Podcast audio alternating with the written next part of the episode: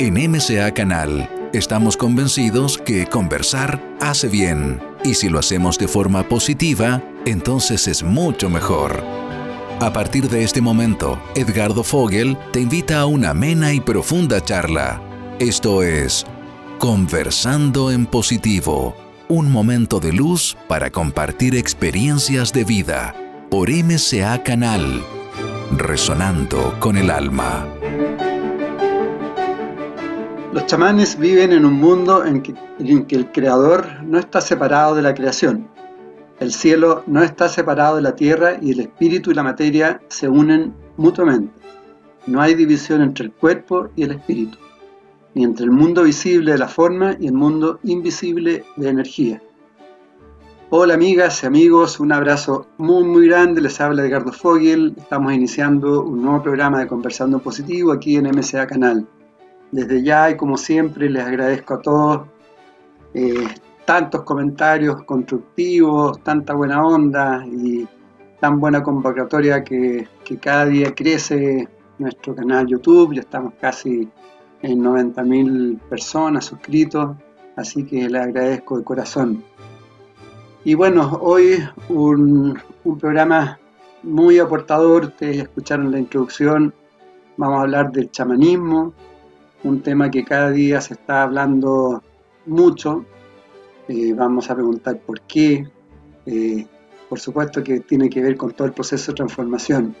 Y para esto una, una gran representante del chamanismo, lleva muchísimos años, una chilena, ella es Marcela, Marcela Lobos, es directora de Los Cuatro Caminos, comparte su fascinación y, el, por el conocimiento chamánico a través de distintas enseñanzas y sus diversas enseñanzas que tiene en su escuela y en los países del norte donde está constantemente viajando y a través de los, de los programas que ofrece la Sociedad de los Cuatro Vientos. Eh, Marcela, un poco de su historia en su juventud, fue atleta, viajó por toda América, eh, practicando deportes extremos, también se dedicó al yoga, desarrolló una, gran carrera como masajista en Estados Unidos, donde vivió muchos años con sus hijos. Fue allí que conoció a Alberto Villoldo, que quizás muchos de ustedes lo conocen también, y se dio cuenta que el sendero chamánico ofrecía lo que ella buscaba por tantos años, un camino de sanación y autorrealización, con técnicas para ayudar a otros de una manera holística. Hoy día Marcela sostiene una práctica sanación chamánica y a ceremonias y ritos de, transición, además de liderar distintas y diversas expediciones a los Andes y al Amazonas peruano para trabajar con maestros de medicina indígena. Tiene su propio sitio, marcelalobos.com y también el sitio de los Cuatro Caminos, www.cuatrocaminos.com. Así que Bienvenida Marcela, qué rico volver a, conectarnos después de tantos años y bienvenida a Conversando Positivo. Muchas gracias Edgardo y un saludo para todos los, para toda la audiencia. Eh, es un placer estar contigo de nuevo. Justamente unos 10 años han pasado desde la última vez que, estuvimos conversando en positivo. Así, es que lo que pueda aportar con mucho gusto. No, muchas gracias. Yo, yo te he ido siguiendo, tanto a ti como a Alberto, y he visto cómo han ido desarrollando, creando. Hoy día son grandes inspiradores, especialmente en el mundo chamánico, en el tema de la salud eh, y en el tema del desarrollo espiritual. Quizás podríamos partir, eh, Marcela, ¿qué podrías explicarnos así un poco en, grueso eh, qué es el chamanismo y por qué sientes que hoy día como que ha ido creciendo? Por lo menos así lo yo veo eh, cada vez con más convocatorias, más personas interesadas y de alguna otra forma también cuál, cómo fue tu viaje hacia el chamanismo. Mm, gran pregunta todo. Bueno, eh, la palabra chamán viene del área de Siberia, de la lengua tungúsica, entonces es, es eh, una, un concepto, una palabra que en algún momento llegó a Europa, primero a Rusia, Europa, por medio de antropólogos que habían estado en, Siberia con estos pueblos evenki y, de la lengua tungúsica. Y se empezó a usar eh, la palabra chamán eh, en relación a esa persona de las tradiciones eh, de la tierra originarias que tenían a, una persona que sabía, que recordaba y que sabía cómo eh, comunicarse con el mundo invisible y cómo traer armonía de vuelta a la comunidad o a algún paciente que estaba enfermo. Entonces, em, yo creo que la palabra chamán significa, en un sentido más esencial, aquel que sabe, quien sabe. ¿ya? Entonces, en cada pueblo, el que sabe traer armonía, salud, restaurar el orden, es el chamán. Y te digo, restaurar el orden, se me viene una historia en que se llamó a un chamán, a un chamán en una isla del Pacífico porque eh, había una sequía y no llovía y no llovía. Entonces, el chamán puede tener muchas herramientas distintas y, este chamán que era muy conocido en la región, lo llamaron, se viene a instalar al pueblo y se da cuenta que hay mucho, eh, mucho caos, mucha discordia. Y él pide que, lo, que le den una, una cabañita ahí en los alrededores del pueblo y desde ahí él em, se sienta y lo dejan solo por tres días y comienza a llover. Y todos lo van a buscar y a saludar. ¿Y, cómo? ¿Cómo lo hizo? Y él dijo, bueno, yo lo, lo, lo único que tuve que hacer es, es realmente em, encarnar ese orden que era necesario acá, volver a, una armonía. Y desde la armonía hacer llover. Entonces, em, hay todo tipo de rituales, herramientas para, para volver a esa armonía. Y bueno, la palabra chamán siguió, siguió viajando y se le llamó a las personas que recordaban cómo traer la armonía chamán, pero uno va a cualquier sociedad originaria y nadie dice chamán. O sea, uno en Chile, Argentina, va a, las sociedades, a la comunidad originaria y dicen somos machis. Eh, donde yo estuve harto tiempo en los Andes, em, peruanos son los pacos. Eh, en, la, selva los merayas o los herbalistas, los maestros de las hierbas, y así. Entonces, eh, pero bueno, se universalizó la terminología chamán y se usa por todo el mundo prácticamente ahora.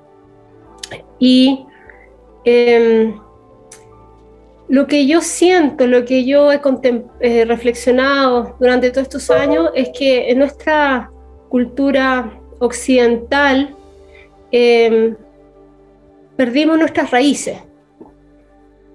Em, tanto en alguna época, desde la religiosidad, desde la institución de la religión, nos, castigaron por, por saber sanar, usar hierbas, em, nos calificaron de brujos, nos quemaron en la hoguera, hubieron tantas instancias de, reprimir lo que era de las tradiciones de la tierra originarias y nos hicieron mirar hacia el cielo, hacia arriba y no hacia abajo. Y, más encima nos, nos, dijeron que hacia abajo, hacia la tierra, está el diablo, está la oscuridad y nos hicieron tenerle miedo a la muerte, miedo a todo lo que está subterráneo. Entonces, de alguna manera, empezamos a mirar hacia arriba y a desconectarnos de nuestros pies, de nuestras raíces, y olvidamos.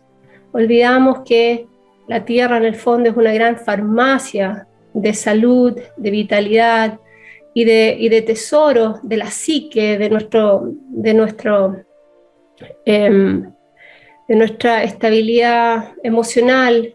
Y bueno, entonces eh, ahora hay una, un sentimiento de vacío, de que algo falta, de que... Y, y, el cielo es, un lado de la ecuación, el otro es la tierra.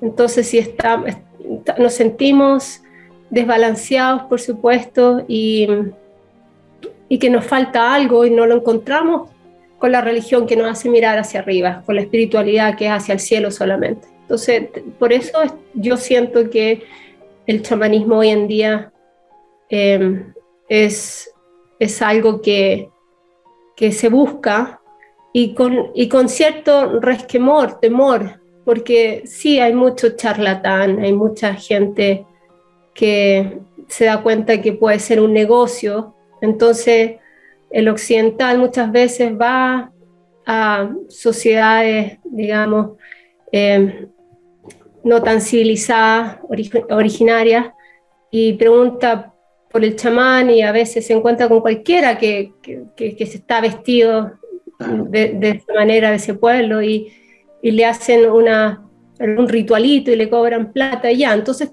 también está muy desprestigiado y, hay mucho, eh, mucha desconfianza, mucha desconfianza. Y yo en verdad por eso también siento que es más prudente para el occidental que ha tenido el llamado, como yo, que no, no lo busqué, me, me vino de manera fortuita, digamos, el camino chamánico. Y, y, me lo viví con todo mi corazón y con toda pasión y con todo mi ser. Y de alguna manera aprendí muchas muchas cosas sobre, eh, y, encarnar ese, ese ser tierra y ese ser cielo y encontrarse en el corazón y desde ahí servir, o sea, mucha, mucha, em, em, digamos, la, la, perspectiva y la visión del chamanismo, em, pero yo siento que es más prudente para los occidentales hablar, hablar de nosotros como practicantes de la medicina chamánica o del practicante o neo, el neochamanismo para, para respetar y honrar las maneras tradicionales de cómo se hacían chamanes en los pueblos originarios.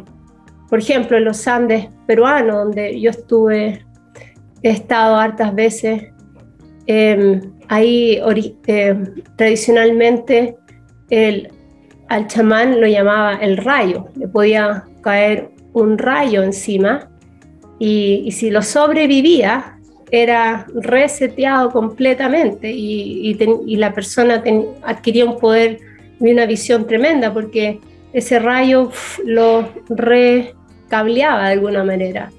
Y le hacía unir el, cielo con la tierra. Entonces hay que, yo creo que separar un poquito las cosas y respetar cómo han sido las cosas. Eh, ¿Te parece, Marcela, eh, que, un poco profundicemos los cuatro caminos? Porque ahí si uno empieza a profundizar, se va encontrando con mucho oro, digamos, con mucha sabiduría en, forma como, cómo han ido desarrollando las distintas técnicas. Eh, de, partida, bueno, si quieres tú mismo lo explica, ¿por qué, por qué se llama así los cuatro caminos? Ya, bueno, quiero decir que eh, yo enseño este camino de, los, de, los cuatro, de las cuatro esquinas del mundo, digamos, de las cuatro medicinas, de los cuatro vientos, porque a mí me ayudó personalmente. Entonces, una de las primeras cosas que uno aprende es que ser, eh, para ser chamán o sanador de alguna manera, lo más importante no es lo que uno sabe acá en la cabeza intelectualmente, lógicamente, pero es algo que uno ha vivido, uno ha caminado por el fuego de alguna manera, que ese fuego que nos transforma, nos transforma.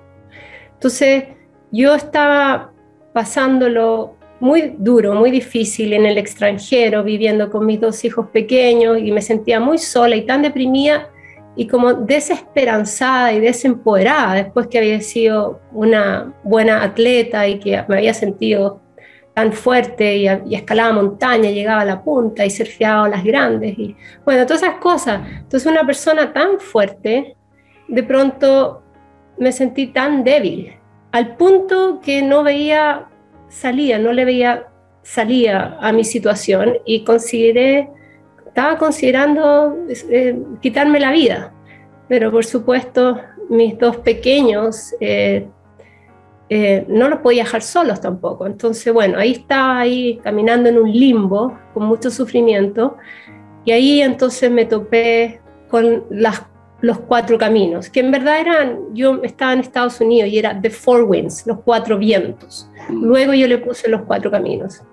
Bueno, y en el fondo es una rueda medicinal, ya la rueda medicinal es un compás eh, universal que distintas, eh, distintos pueblos eh, le han puesto distintos elementos a cada una de las direcciones, porque este compás, la rueda medicinal, puede, tener, puede tener estas cuatro divisiones que, que apunta hacia las cuatro direcciones cardinales. Y cada dirección tiene medicina.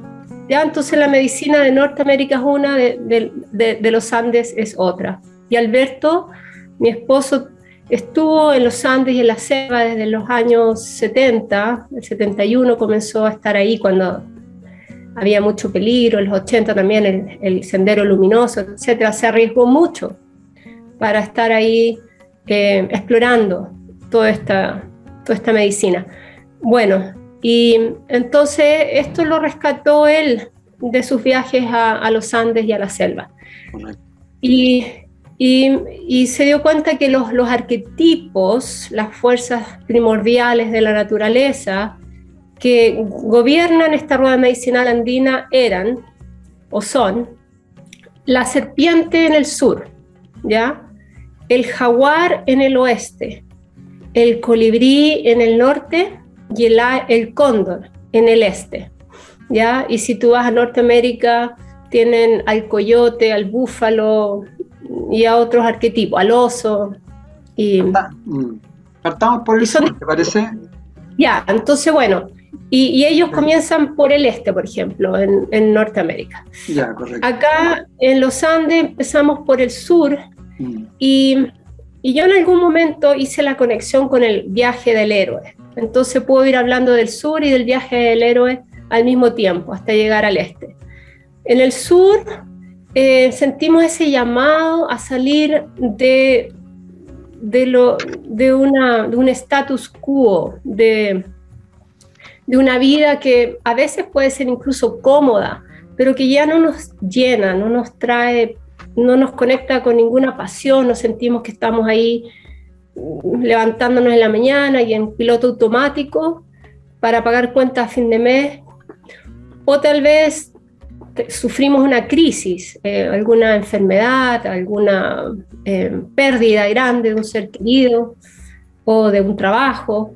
Entonces ya, eh, sentimos ese llamado a ir en la aventura, como se dice en el viaje del héroe. Mm. Y, eso en el sur se conoce como, eh, ya, eh, me quedó chica la piel, ¿ya? Por, eso la serpiente, es el, el, tótem, la serpiente es el aliado, el tótem que nos enseña. Cuando la piel nos queda chica, hay que sacársela para ver qué es lo, qué es lo que está por debajo, ese esa piel nueva que es lo que nos mueve por la, por la vida, por el camino. Y en el viaje del héroe vemos que el segundo paso es la resistencia, ¿no? Pero, ¿qué va a decir mi familia? Si, si me encuentro un trabajo que, que, eh, que es muy espiritual, que, que, no es tradicional, etcétera. Ya, entonces vienen todas las resistencias, los miedos, etcétera. Y por último, dentro del sur está el tercer paso del viaje del héroe, que es, em, ya, tomé la decisión, me voy y empiezan a aparecer todas las sincronicidades auspiciosas, les llamo yo, los arcoíris, eh, la canción que, que justo tiene las letras que, que me, me, me aplauden y me celebran por haber sido valiente y haber dicho que sí. Pero entonces todo esto está pasando en el sur. Suelto mi historia, dejo mi, mi, pasado atrás. Y no es que no lo honre, porque es muy importante honrar el pasado y a los ancestros, pero tengo el coraje para dejarlo atrás, para poder... Es como lo que hacen los jóvenes cuando a cierta edad dice, ya, yo no quiero ser como mi mamá mi papá, yo no soy eso, ¿quién soy yo? Y entonces es importante como empujar hacia, para después uno encontrarse, ¿ya? Entonces, bueno, yo en mi caso, tenía 20 años y partí a Estados Unidos a hacer mi deporte aventura ya.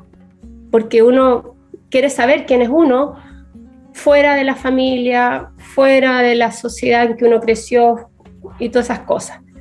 Bueno, entonces después eh, en el oeste... Me deja, perdón, ¿te puedo hacer una pregunta antes, antes de entrar a esto?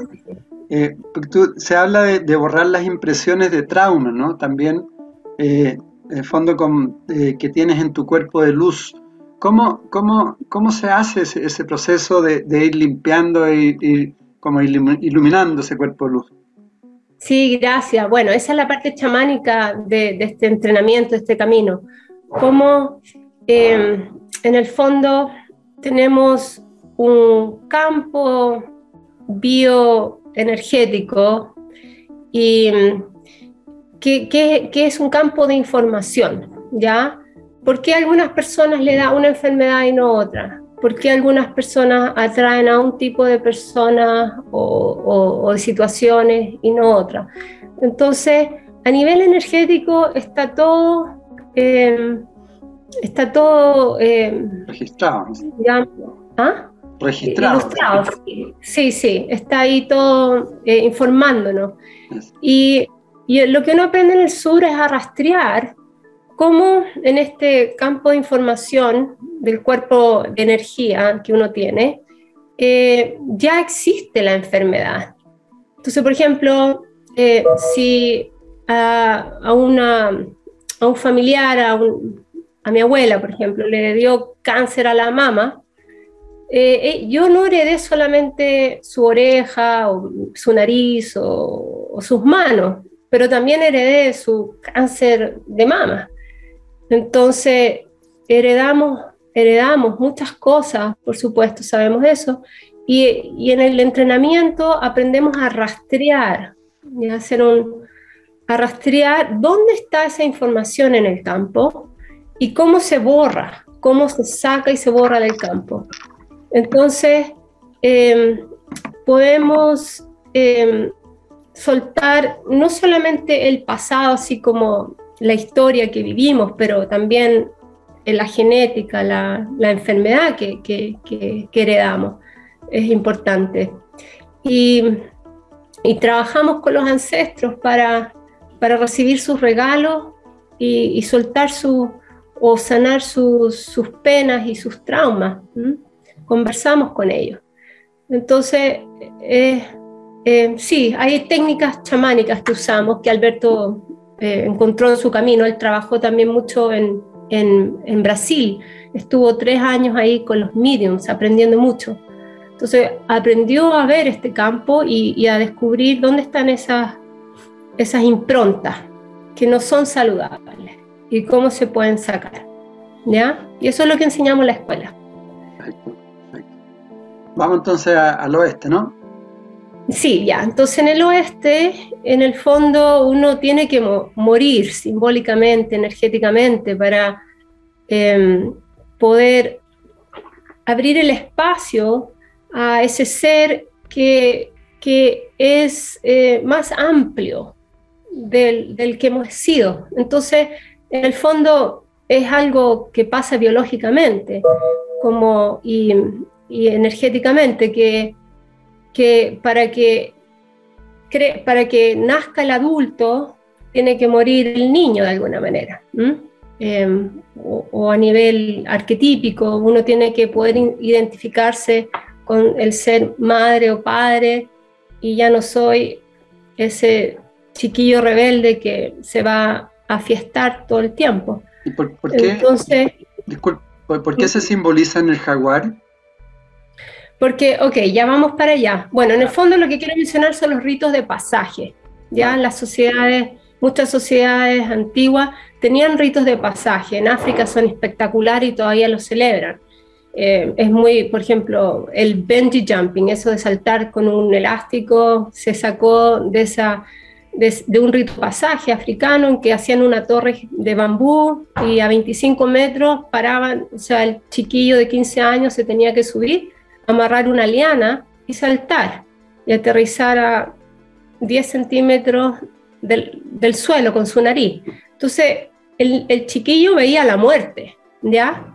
Veía la muerte y tenía que enfrentarse con, la muerte para poder vivir de nuevo, pero ya no como, como joven, sino como adulto. Entonces, es muy interesante los ritos pasajes, porque en el fondo eh, nos evitan la adolescencia. ¿ya? ¿Qué es lo que es la adolescencia? Es adolecer, estar en dolor, confundido. Y nuestra, nuestra cultura tiene adolescencia que dura años y años. O sea, en Chile hay gente que ya cumple 28 años y todavía está viviendo con los padres. También tiene que ver con las dificultades económicas y todo eso, pero no sabemos hacer el corte del cordón umbilical los padres.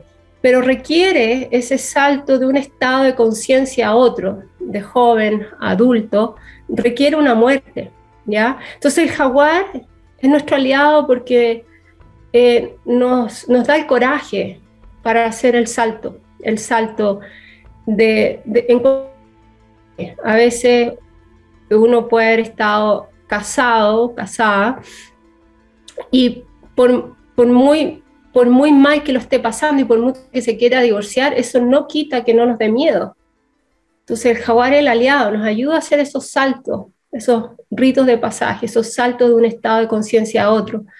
Y, conectándolo con el viaje del héroe, es el cruzar em, el velo de, del status quo de, mi vida cotidiana, digamos, a ese espacio de transformación.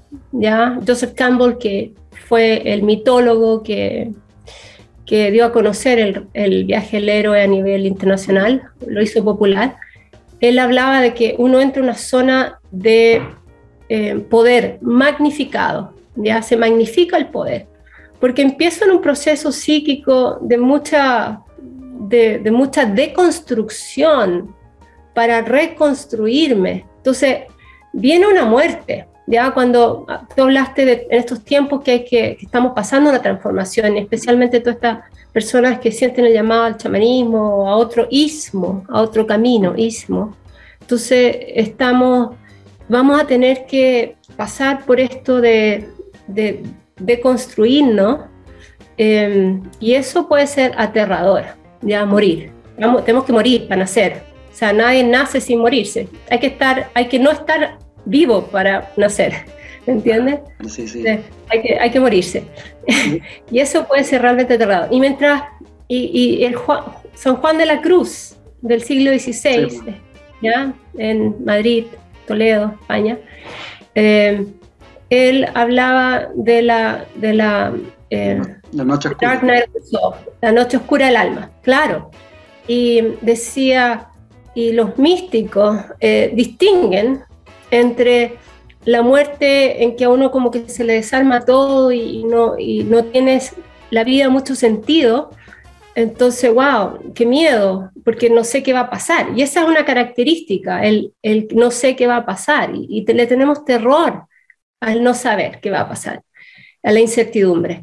Pero hay una muerte que es incluso más profunda, que es el cuando se nos desarman las creencias espirituales. Ya, eh, como te decía, cualquier camino, cualquier ismo, chamanismo y cristianismo, budismo, ismo, eh, quizá eso me sujetaba, era un nido que me daba calorcito, que me hacía sentir en casa, segura.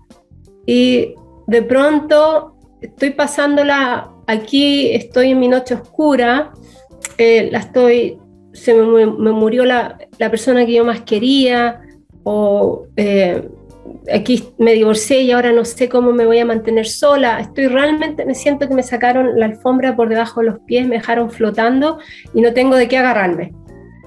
Y, y hago todos los rezos que hacía antes que me calentaban el corazoncito y ya no me calientan el corazón. O canto todos los mantras y, y, es lo mismo que cantar feliz cumpleaños, o sea, no me hace ni una diferencia. Entonces, esa es una noche oscura, una muerte incluso de toda la parte espiritual que nos contenía. Y eso es lo que le pasó a San Juan de la Cruz. Y dice, eso le pasa a menos personas, pero así, así el nivel de, terror es el nivel de bendición también, porque uno luego, y yo a este, en mi libro, a este, a, este evento, yo le llamo el, el, corazón del útero, porque eventualmente lo que sucede, y el chamanismo lo reconoce, es que uno empieza a sentir el pulso de la vida. Entonces uno está con la muerte hasta que empieza a latir la vida de nuevo. ¿Y qué hacemos en nuestra cultura? Pastillas, prender la tele, tomar algo, no, no querer estar ahí. Pero hay que entrar, hay que entrar. Y por eso el jaguar. Perfecto. Ahí también se habla, se habla también, Marcela, de un proceso de, extracción, ¿no? De, esas energías intrusas. ¿Cómo, cómo uno va sacando esas energías intrusas? Bien, eh, claro, entonces también en el fondo en el oeste es reconocer todo aquello que no es nuestro y que no somos, hay que morir. Ah, y bueno, una de las técnicas chamánicas es, por ejemplo, si yo veo que te duele el hombro, por ejemplo, me pasó hace un par de días, viene un paciente me duele el hombro. Y hay gente envidiosa o gente que no nos quiere, entonces energéticamente él tenía clavado un cuchillo en la espalda. Y entonces eso es lo que uno aprende a hacer, a sacar energías intrusas como un cuchillo. Eh, hay de repente energías que, que traemos de otras vidas eh, y crea uno no crea en otras vidas, pero lo que somos aquí y ahora tiene que ver con quién hemos sido en el pasado, de alguna manera u otra. Entonces, me han tocado sacar lanzas, eh, más de una vez sacar esto que nos ponen cuando estamos en la prisión, como de esposas. Esposas, sí. Eh, una vez me acuerdo una mujer también sacarle un cinturón de castidad. Entonces aprendemos a sacar energías que están ahí y que no nos dejan, no, nos dan dolor o nos deja avanzar, nos bloquean. Y en esto también, no solamente cosas, objetos, pero em, también em, energías que, que, tienen una conciencia. Entonces, de repente una energía que está enojada, eh, un ancestro incluso, si alguien murió y le dio miedo, se aferró de la sobrina y quedó ahí. Entonces a veces vemos a la persona que viene caminando con un ancestro al lado. Entonces ayudamos a morir al ancestro y sacamos aquello que está eh, irrumpiendo, digamos, la energía de la, del paciente. En ese aspecto también, Marcela, eh, cuando uno desarrolla viajes astrales en los sueños, también uno debería de alguna otra forma protegerse frente a estas energías intrusas, ¿no? Sí, ahora, nosotros siempre enseñamos que la protección más poderosa que, uno pueda tener es ir haciendo su trabajo eh, de autoconocimiento y autosanación, porque de, de lo que a uno le gatilla, porque si yo, por ejemplo, tengo envidia crónica, siempre me da envidia una cosa, envidia otra, entonces siempre voy a estar enganchando con situaciones, ¿ya? Y, ahí es cuando yo estoy abierta a que se me, me entren cosas de otra gente. Si yo tengo rabia crónica, me enojo con un vecino, me enojé con el otro, también estoy enganchando, es como tirar un gancho hacia afuera y ahí se me enganchan cosas. Entonces, la persona que no se le engancha nada y no se le mete en energía intrusa es aquella persona que siempre se mantiene como, bueno, si le da rabia, eh, no, no, deja el gancho allá, sino que lo trabaja internamente, hace su ritual interno para sacarse la rabia o calmar su rabia, porque es humano tener rabia, ¿ya? Pero esa es la protección máxima que nosotros mm. Toda la razón. Bueno, vamos al, al norte, ¿no? Está el colibrí. Después de morir, nacer. sí, el colibrí. Es tan lindo el colibrí. Yo aquí en la montaña les planto flores, estas campanitas, y vienen a chupar y, siempre me están recordando eh, lo que enseña el colibrí, que hay que chupar del néctar. ¿Por qué andamos siempre buscando eh, aquello que... Eh, que la mierda, como se dice. Entonces nunca uno ve un colibrí buscando la mierda, sino que uno lo ve buscando flores, entonces nos resetea el instinto, ya, déjense de meter las narices donde huele mal. Empiecen a buscar, recuperen ese instinto por la, por la belleza, por las flores, por la armonía. Entonces, ese es el norte. Y, aquí se habla de, chamánicamente hablamos de, la recuperación de alma. Entonces, por tanto, trauma eh, es muy humano dejar parte de uno en el camino, porque ya, bueno, maduré, me hago responsable, trabajo harto y me, la juego y, para pagar las cuentas fin de mes, mantener a mi familia, a mis hijos, etc. Y en eso dejé mi pasión de sacar fotos y, y observar la naturaleza y contemplar la naturaleza e ir a caminar. Y eso lo dejé atrás, no hay espacio. Entonces, aquí en el norte recuperamos aquellos aspectos nuestros que dejamos botados por la responsabilidad, o sea, por estrés continuo o por algún evento que realmente nos disasoció, como puede ser un, eh, pasa mucho, eh, la disociación cuando hay, hay, una violación, digamos. Eh, yo en mi libro doy el ejemplo de una señora que tenía 12 años, ahora tiene 80 y algo, y a los 12 años estaba visitando a su papá que trabajaba en una isla en Papua Guinea, eh, Nueva Guinea, y, y, no sabían, nadie sabía que esa montaña tan bella donde habían puesto al papá a cuidar, era, un, era como un, bueno, un cuidador ahí donde lo habían puesto a cuidar al, al pueblo y a la naturaleza, era un volcán, nadie sabía. Y explotó el volcán y mató al padre, bueno, el, volcán explotó sobre la, casita donde vivía el padre y estaban visitándolo desde Australia y, al, hermano de ella, o sea, al hijo. Y ella ahí eh, perdió el alma, igual que su madre, las dos. Justamente esa noche se habían quedado a dormir donde unos amigos más abajo y sobrevivieron y perdieron las dos el alma. Y ella nunca recuperó su alma mientras estuvo su mamá viva, porque la mamá tenía terror a volver a la isla y enfrentarse con, esa, con esas memorias, con esos fantasmas.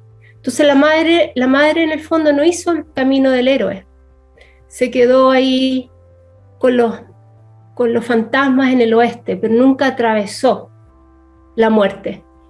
En cambio la hija a los 70 años después que murió la madre, fue a enfrentar todo. Y ahí entonces, enfrente de donde estaba enterrado el papá y, el hermano, ahí lloró todas las lágrimas que no había llorado en 50 años. Y empezó a ver a la gente que había sobrevivido y que tenían quemaduras, y empezó a abrazarlos y empezó a sentirse que no estaba sola y que era una. Y de repente dice que fue pero palpable, que le entró su niñita de 12 años, le entró al cuerpo de nuevo. Se había dejado su niñita en el bosque, eh, había dejado a la niñita en la isla y ahí le entró de nuevo. esa es una experiencia bien. Mm. Claro, eso te quería preguntar un poco cuando tú hablas de, porque hablas, también hablan de pactos de alma y, de recuperación de alma. Que, por ejemplo, una persona que, que su cuerpo muere y, y, entre comillas que tú dices ha perdido el alma, ¿qué, qué pasa con, con, con, esa alma? ¿Cómo, cuando tú hablas que se pierde. Claro. en, términos, más eh, concretos, así. Sí, bueno, eh, cómo aprende uno a encontrarla y por todo el mundo es similar. El alma cuando se disasocia, se fragmenta, se va, bueno, la, digamos, eh, la mitología habla de que se va donde se siente segura, de vuelta al vientre de la madre. Entonces, chamánicamente uno hace un viaje y va al vientre de la madre a pedir esta alma de vuelta. Y, ahí está en una cuevita esperando que la vayan a buscar. En algunas tradiciones está con muchos otros niños, están todos ahí juntitos esperando, como un orfanatorio debajo del vientre de la Pachamama, de la madre. Entonces, bueno, ahí uno viaja y, y los encuentra. Hay que aprender a hacer un pago a la tierra, hacer una ofrenda a la tierra para que vuelva al alma. Entonces es súper lindo. Y, aquí... Disculpa que te interrumpa, es que te quería, que hoy día se plantea, por ejemplo, que aquí en la Tierra hay muchos seres humanos que no tienen alma. Eh, ¿Qué, te parece eso? ¿Puede ser? Eh, yo siento que, que si es un ser humano, tiene alma. Pero ¿dónde está el alma? Es la pregunta. Ah. ¿Dónde quedó? ¿Mm? Porque nos ha tocado ver, me ha tocado ver gente que incluso nacen desalmados, o sea, siempre parte de, si no tuvieran alma estarían muertos desde la perspectiva, mm. digamos, hay que ponerse de acuerdo a qué le decimos alma, al espíritu individual de la persona. Entonces, pero algo de alma viene si es que están vivos. Pero puede que parte de ellos haya quedado em, en otro plano por miedo a... Por, por, cualquier miedo. A veces la mamá quería eh, hacerse un, una, por ejemplo, si la mamá consideraba que esa guaguita no debía nacer y eso estuvo contemplándolo, y esa es la energía que puso. Entonces la guaguita se sentía que ahí no iba, no tenía destino, queda mitad adentro y mitad afuera. O sea, lo más importante, como tú lo estás planteando, es como conectarse nuevamente a nuestro niño interior, ¿no? Eh, a veces se Sí, en general, en verdad, en verdad, finalmente somos nosotros como niños, como jóvenes. Por ejemplo, cuando yo recuperé mi alma, después de haberla perdido por también mucha, mucha dureza en el primer matrimonio, eh, eh, no había espacio para mi persona que era libre. Yo soy Aries, me gusta la aventura, me gusta, eh, me gusta ir a explorar, entonces eso, no había cabida para eso en, esta casa tan estricta. Y ahí me tuve que, poner las pilas y hacer lo que al Señor le parecía nomás. Y ahí no había, entonces perdí, perdí. Y cuando la fui a buscar y la encontré, me dijo, yo no vuelvo, yo no vuelvo, no hay espacio para mí. Me tomó dos años en que ya me había divorciado y creé un espacio en mi vida para que vuelva. Y ahí entonces ya y esto se ve en los ojos, cuando uno está con la gente, uno ve los ojos, la persona está ahí realmente o, está así como mirando pero no hay nadie. ¿Mm? Así. Bueno, y para terminarte el norte, para terminarte el norte, en el viaje del héroe, ahora en el viaje del héroe, una vez que uno ya ha muerto y entonces em, está, vuelve a, la, vuelve a, wow, a encontrar ese latido de la vida y dice, oh, me morí, pero no me morí. Entonces aquí estoy. ¿Y quién soy yo ahora? Es como hay una muerte del ego y una, wow, ¿quién soy yo ahora? Ah. Y en ese quién soy yo, uno se empieza a redescubrir y para seguir completando el viaje del héroe, porque nuevamente estamos todos en el viaje del héroe, pero no todos lo completan, muchos se quedan a la mitad. Entonces, aquí eh, empezamos a eh, darnos cuenta realmente de qué se trata, eh, quién soy yo y, si yo soy mujer también tengo un complemento que es, el ánimos, ¿ya? Eh, o, la parte masculina. Y si soy hombre, tengo un ánima, la parte femenina. Entonces empiezo a encontrar estas partes mías que son masculinas, femeninas, encontrar esa danza. Y ahí cuando aprendo a ser madre y padre para mí mismo, cuando puedo ser madre y padre, encontré a la madre y al padre dentro de mí, puedo entonces, ahí vuelve el alma. Ahí sale el niño interno, el niño divino, como se dice. Es como que ahí encuentro cuando las tradiciones dicen, bueno, el cielo o, es o ese lugar prometido es para los que son como niños de eso más o menos es lo que se habla, de que uno vuelve a tener esa inocencia y, esa, y por supuesto desde ahí esa creatividad, el creer en el mundo. Y desde ahí uno se, vuelve realmente creativo y, se vuelve parte de la solución, porque hay tantos problemas. Entonces, te vas integrando y te vas conectando a, a tu armonía interior, ¿no? Claro, Sí, sí, sí, vas creando, creando, creando la armonía. Sí, eres armonía, en verdad, ni si eres, ya eres. Entonces el norte, es como... Perfecto, es como un renacer. Sí, un renacer en todo lo que somos, no solamente... Y después viene el, águila, ¿no? En el este. Sí, bueno, en Sudamérica el cóndor, pero siempre estuvo, se habla esta profecía del cóndor y el águila volando juntos, y desde mi perspectiva se es esta conversación que ya están teniendo las tradiciones del norte con las del sur, del este con las del oeste, porque hoy en día necesitamos sentarnos a conversar todas las tradiciones y, ver cómo vamos a sacar a este mundo hacia un lugar más, eh, más sano para, para las generaciones futuras. Entonces, eh, bueno, así que el águila o el cóndor lo que tienen como, como potencia es, ese vuelo en las alturas, entonces esa perspectiva desde lo alto. Y me encanta recordar que desde, desde lo alto nada es un obstáculo, solamente hay lo que parecen obstáculos desde acá son oportunidades para volar más alto. Porque, ok, me topé con algo ya, entonces tengo que ir más alto. Y, y, y desde ahí uno ve, ve, ve más, ve las salidas que creo que Einstein fue quien dijo, ningún, ningún problema puede ser solucionado desde el nivel desde donde fue creado. Hay que subir de nivel. Para ver. Y como, de, alguna forma es como la iniciación en, digamos, en un desarrollo espiritual y es el darse cuenta de, lo, eh, de, que, de que estamos un poco dormidos, ¿no? Y, y, empezamos a abrir los ojos. Em, yo creo que eso es eh, el despertarse, el empezar a despertarse está en el sur. y porque me empecé a despertar, entonces voy en este viaje y me voy a, a, enfrentar con mis demonios, con mis miedos, con mi muerte. Y nazco y ahora estoy ya con alma, todo. En el este es, bueno, ¿y para qué?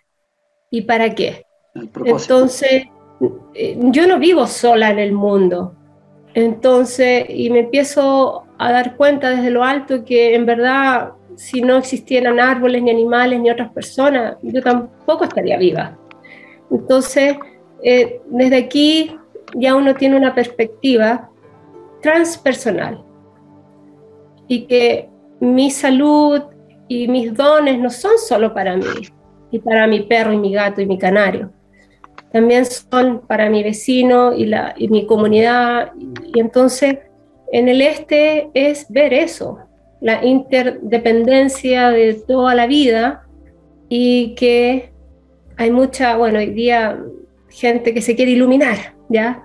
Pero aquí uno se da cuenta que iluminarse solo para qué, va a estar solo, solo dónde, que es aquí, es aquí y, es muchas las enseñanzas también espirituales de ayudar al prójimo.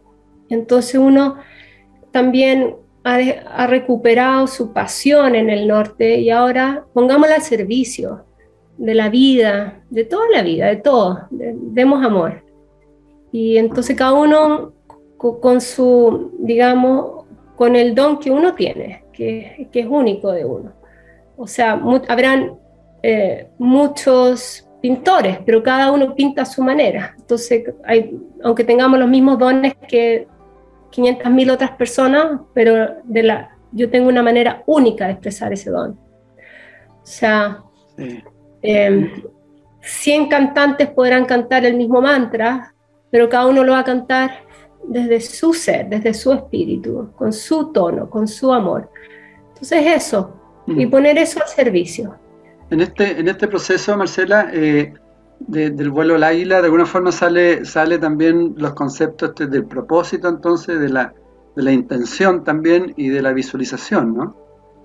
Claro, porque al fin, ahora, al fin del viaje del héroe, nadie es héroe porque, em, porque subió a la montaña más alta del mundo y y tuvo una experiencia trascendental impresionante y después se va a su casa y lo guarda como un trofeo en su, en su, en su pared, digamos, em, o estante. Pero el verdadero héroe en el viaje del héroe es aquella persona que trae el elixir de la vida, el elixir, lo trae de vuelta a la comunidad. Entonces uno hace todo este viaje em, digamos, espiritual, que en realidad sí espiritual, incluye toda todo el ser de uno. Eh, uno hace todo este viaje buscando, cada uno busca algo distinto, pero en el fondo buscando eh, su eh, integridad, encontrarse nuevo y buscando la verdad, todas estas cosas.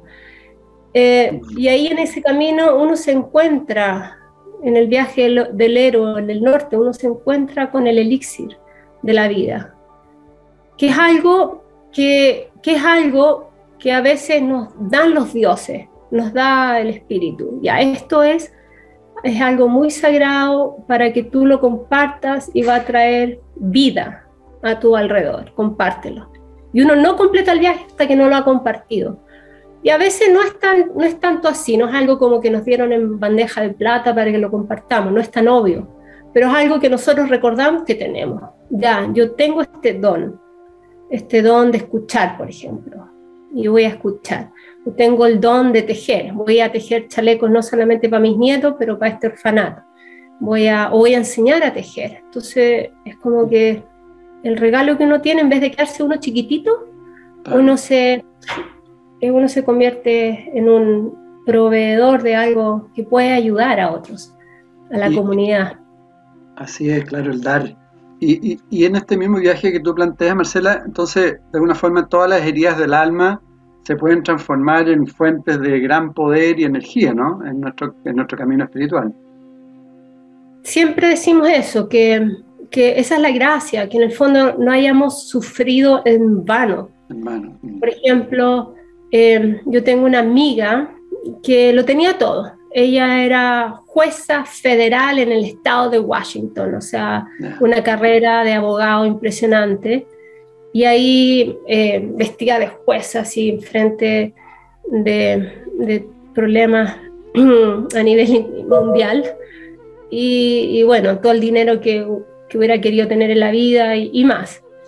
Pero ah, cuando su hijo cumplió 27, eh, murió de una sobredosis de, heroína, que ocurre mucho hoy día en Estados Unidos. Y, sí, está muy fuerte la cosa en ese sentido.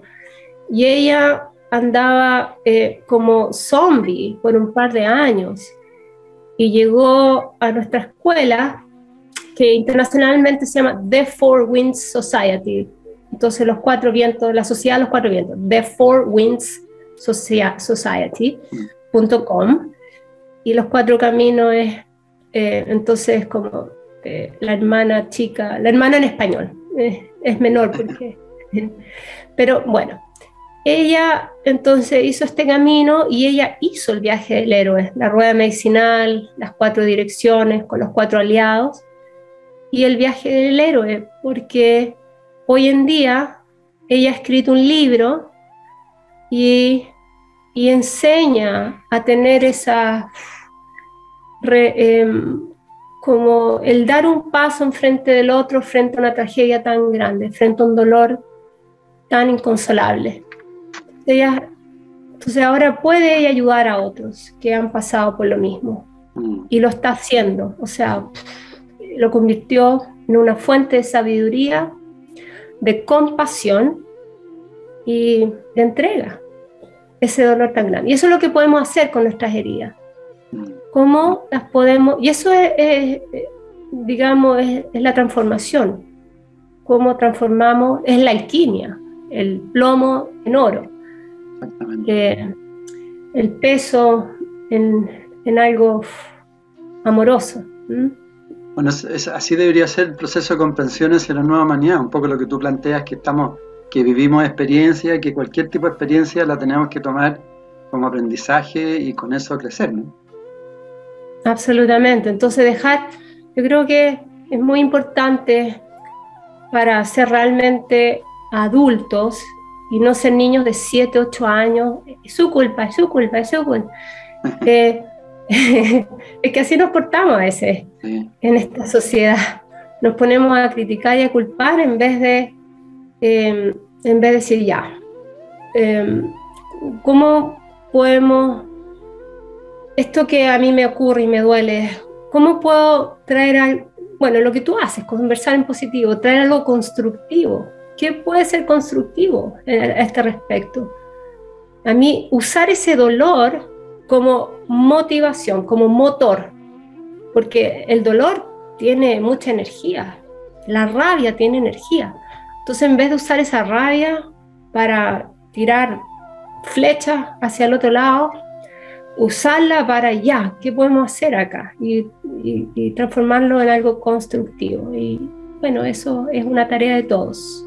De todas maneras, y bueno, en este espacio, Marcela, tenemos muchas mujeres que nos siguen permanentemente y hacen comentarios. ¿Por qué no nos hablas un poco de, la sincronicidad y la fuerza vital femenina? Hoy día hoy día se habla mucho, ¿no? De, todo lo que está pasando, la energía, la energía femenina y todo su rol en esta nueva humanidad. ¿Cómo, cómo lo ves tú? Bueno, como yo lo veo, es que eh, justamente eh, la tendencia eh, masculina es querer llegar a la cumbre, llegar a la luz, ir hacia afuera, encontrar las respuestas. Y, y está bien, porque todos tenemos energía masculina. Pero la energía femenina es ir hacia adentro, es acurrucarse, es, es entrar en uno, entrar en ese invierno eh, personal y, y, toparse con todo lo que hablé en el oeste, toparse con los dolores, con los miedos, con todo, y saber estar. Cuando uno sabe estar en su oscuridad, eh, de alguna manera sabe realmente ser mujer. Eh, porque la mitología nos ha enseñado esto. Hay una, una historia muy poderosa de, de Psique, de la diosa eh, Psique, que antes no era diosa, se convirtió en diosa, o sea, se, se llegó a la luz, se iluminó. Pero primero tuvo que pasar por este periodo de entrar al, mundo de adentro y, pasar por los desafíos y, enfrentar sus miedos. ¿ya? Em, sí, bueno, una historia la pueden leer, pero sí que significa alma. Entonces este es el viaje del alma. El alma tiene que entrar hasta los reinos de, bueno, sí que entra el reino de Perséfone, que, tiene, que vive en el Ucupach, en el bajo mundo, con Hermes, seis meses del año y los otros seis meses fuera. También nos está mostrando que la mujer, lo femenino, en todo hombre, entra y hace su trabajo de incubarse, de estar consigo mismo para salir afuera. Entonces eso lo hacemos todas todos los días, en la noche ya. Entrar, no quedarse dormido con la tele, no, en la noche tal vez meditar, estar consigo mismo, apagar la luz ver qué es lo que me preocupa, escribirlo, tener herramientas que me, ayuden a estar conmigo misma. Pero realmente las personas más como elevadas de alguna manera son las que tienen el mayor em, poder de estar consigo misma, primero que nada. Y desde ahí entonces uno ve el amanecer dentro de uno. entonces, eso fue mi, ha sido mi experiencia, que en el fondo cuando uno sabe entrar a la oscuridad, qué luz afuera, no importa, no dependo de eso. De repente amanece dentro de uno y uno se, se siente iluminada, se siente en la luz. Entonces, eso es lo que yo le diría a las mujeres. Eh, tenemos la ventaja de que la luna está con nosotros y nos rige nuestro ciclo. Entonces, nos está pidiendo recogernos unos días al mes y de a poquito, entonces honrar esas energías que, se manifiestan en nosotros. Y, y, eso es más importante que nada, encarnarlo, vivírselo. Y luego entonces, más que leer cualquier libro, escuchar cualquier cosa, vivir, vivirlo. Experimentarse. Tú también, mm. eh, junto con Alberto, hablas mucho y trabajas mucho lo que tú planteas al, inicio, antes de, de iniciar el, el programa, sobre el, concepto de, salud y energía también, ¿no? El cuerpo luminoso. Cada vez se valida más, digamos, la relación de energía con, con yo diría, con la neurología moderna, ¿no? Con, con, con, la, con la ciencia más tradicional. Qué, qué bonito todo lo que está pasando ahí, ¿no? Sí, esa integración ya cada día más profunda y más certera entre espíritu y cuerpo, alma y mente, todo, todo. Somos un ser que, que tiene todos esos cuerpos sutiles hasta llegar al cuerpo físico. Entonces, no dejar nada de lado. Y bueno, mi esposo, después de dedicarse a la espiritualidad por 30 años, eh, tan, de manera tan llena, se enfermó físicamente, casi se murió escribió un libro al respecto y estaba ahí, ahí mirando su muerte cuando eh, apareció el jaguar. Eh, así le dijo, si, si, tú quieres seguir ayudando a la gente, vas a tener que ahora ponerle mucha atención al cuerpo. Y ahí entonces Alberto se dedicó desde entonces a sanar su cuerpo y desde ahí, desde la experiencia propia, entendió cómo ayudar a otros y escribió un libro que se llama Crecer un cuerpo nuevo, Grow a New Body en inglés, en español creo que se llama eh, La medicina del espíritu. Y se dio cuenta que, que, importa mucho la alimentación, por ejemplo, que no es solamente em, calorías, sino que es información. Cada alimento que consumimos es información. Entonces nos estamos dando vida o nos estamos intoxicando, porque yo me impresiono cuando voy al supermercado y veo que hay Em, estos pasillos y pasillos de bebidas que son pintura con azúcar y de, cosas que están fritas con aceites que son de mala calidad y bueno, muchas cosas que, nos causan enfermedad. Em, eh, lo que me acuerdo, una estadística es que antes, hace un poco más de 100 años, se consumían, por ejemplo, 5 kilos de azúcar Em, al año y hoy en día, no, yo creo, no me acuerdo si era al año, creo que sí al año, pero hoy día eh, se consumen 250 kilos de azúcar al año, si era al año. Entonces, en promedio, y hay gente como yo que no consume tanto, entonces, ¿quién se está consumiendo mis kilos? O sea, gente, es el promedio, 250. Entonces, la cantidad de azúcar que se come, y eso es algo adictivo el azúcar es adictiva. Se han hecho experimentos como es más adictiva que, que, que algunas drogas que son muy adictivas. Entonces, bueno, hay que poner atención a eso y esa es una responsabilidad social, desde que los niños van al colegio, etc. Y, Alberto se ha dedicado a, mirar eh, no solamente el alimento, pero los suplementos. Hay cosas que uno puede suplementar porque son concentrados de, nutrición y nos van a ayudar a regenerar el cuerpo físico, a pensar con mayor lucidez, claridad, a tener mayor em, estamina, energía durante el día, etc. Y él y varios amigos están, eh, no quiero decir obsesionados, pero casi, con la longevidad. Entonces, ¿cuáles son esos nutrientes también que nos ayudan a mantenernos su eslogan es eh, que nuestra salud sea tan longeva como nuestra edad, o sea, que lleguemos hasta el último día con salud, porque hoy día la gente vive más que antes, viven en promedio por lo menos 10 años más que hace 50 años atrás, pero enfermos, los últimos 30 años pueden pasarlos enfermos, entonces, ¿para qué vivir tantos más años si los vamos a estar pasándolo pésimo.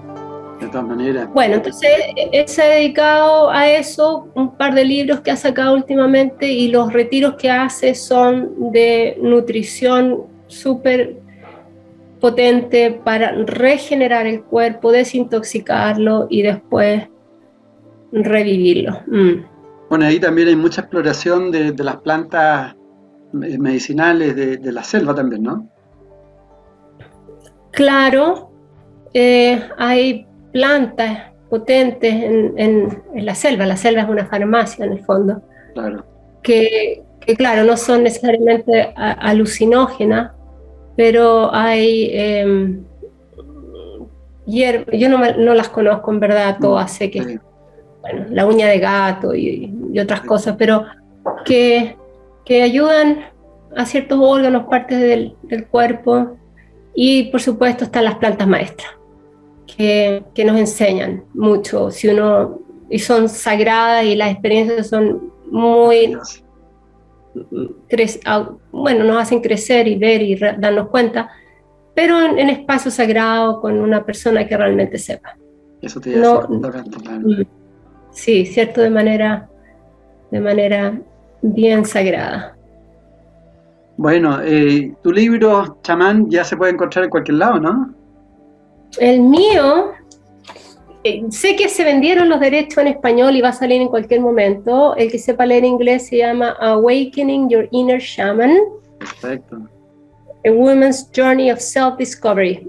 Entonces, a despertando el chamán interno y, y entonces, eh, porque en el fondo, como nos reconozcan de afuera, no importa tanto cómo nos sintamos nosotros por dentro, eso es lo importante.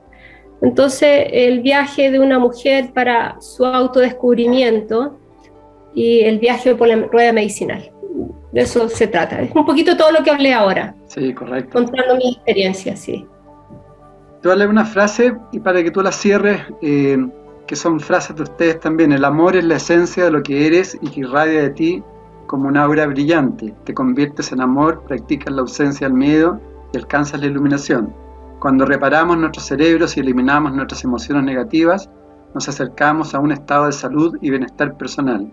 Después podemos manifestar las cualidades atribuidas a los seres iluminados, como paz interior, sabiduría, compasión, alegría, creatividad y una nueva visión de futuro. Entrégale mm. un mensaje positivo a todas nuestras amigas y amigos. Mm. Em, coraje, eh, espero que cada uno tenga el coraje, el conectar, porque la palabra coraje, con el corazón, mm. para ir hacia donde sus espíritus, sus almas, sus corazones los quieran llevar, porque o si no, uno se queda en la casa con, con todas las excusas y hay que saber romper ese, ese manto de excusas para vivir la vida tal como el corazón uno lo quiere, sí, con Tuti.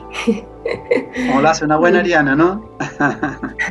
sí, Ariana, punta flecha. Bueno, Marcela, mm. Marcela Lobos, muchas, muchas, muchas gracias, felicitaciones por todo el trabajo que han realizado hasta el día de hoy, han sido muy perseverantes, inspiradores, están en todas las redes, pueden seguir sus talleres y todo. Así que muchas, muchas gracias por, por estar con nosotros y a todas las amigas, amigos también seguir los consejos de Marcela, de conectarse con el corazón, con la intuición y con nuestro mundo interno, que estamos en un proceso total de transformación hacia una nueva humanidad, así que todos, todos tenemos que participar ahí. Muchas gracias, Marcelita. Muchas gracias, Edgardo. Un placer estar contigo y espero que, que ayude lo que hablamos. Sin mm. duda, sin duda. Chao, chao a todos. Chao a todos. En MCA Canal estamos convencidos que conversar hace bien y si lo hacemos de forma positiva, entonces es mucho mejor. Edgardo Fogel te acompañó en una amena y profunda charla. Esto fue Conversando en Positivo, un momento de luz para compartir experiencias de vida por MCA Canal, resonando con el alma.